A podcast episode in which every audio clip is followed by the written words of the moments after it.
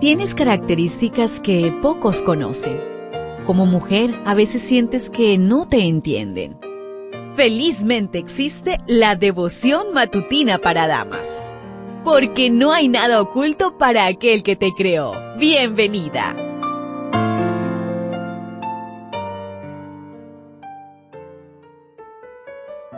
Hola, hola, querida amiga, querido amigo. Qué bendiciones encontrarnos este día lunes nuevamente aquí en la matinal de mujeres.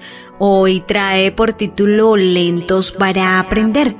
Marcos 9:32. Ellos no lo entendían, pero tenían miedo de preguntarle. Jesús relató a sus discípulos lo que acontecería, pero ellos estaban distraídos, discutiendo quién sería el mayor en el reino.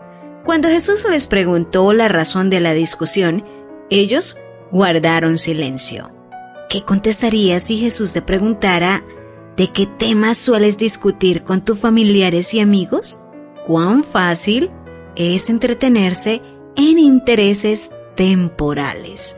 Ellos habían sido testigos de muchos milagros, por lo cual llegaron a tener una relación de familiaridad con los hechos divinos.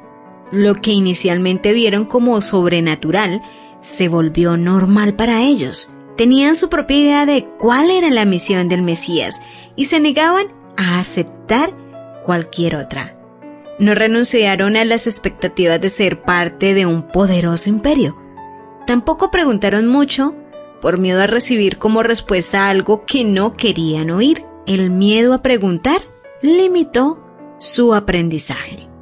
A veces nos aislamos de la realidad porque tenemos miedo a escuchar algo que no deseamos oír.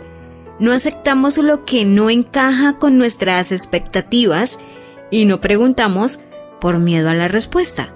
Los discípulos fueron lentos para aprender que la grandeza y el poder se miden de manera distinta en el cielo y en la tierra, que paradójicamente el poder se perfecciona en la debilidad y que cuando somos débiles es cuando somos fuertes. Discutían quién sería el mayor, y el más grande de todas las épocas estaba en su medio. Se volvieron ciegos a tanta grandeza mientras solo se miraban y se comparaban entre sí. Mientras discutes y te comparas con otros, será imposible que contemples y comprendas a cabalidad la grandeza divina. Cuando destacamos nuestra grandeza, demostramos la pequeñez de nuestra alma. Jesús les compartió un principio básico de liderazgo, aún aplicable hoy. Un líder es primero un servidor. Acepta las limitaciones de madurez de cada individuo y ayúdalos a crecer. Acepta y celebra la diversidad Sé fiel a tu compromiso. El deseado de todas las gentes en la página 403 nos dice, antes de la honra viene la humildad. Para ocupar un lugar elevado ante los hombres, el cielo elige al obrero que como Juan el Bautista toma un lugar humilde delante de Dios. El discípulo que más se asemeja a un niño es el más eficiente en la labor para Dios.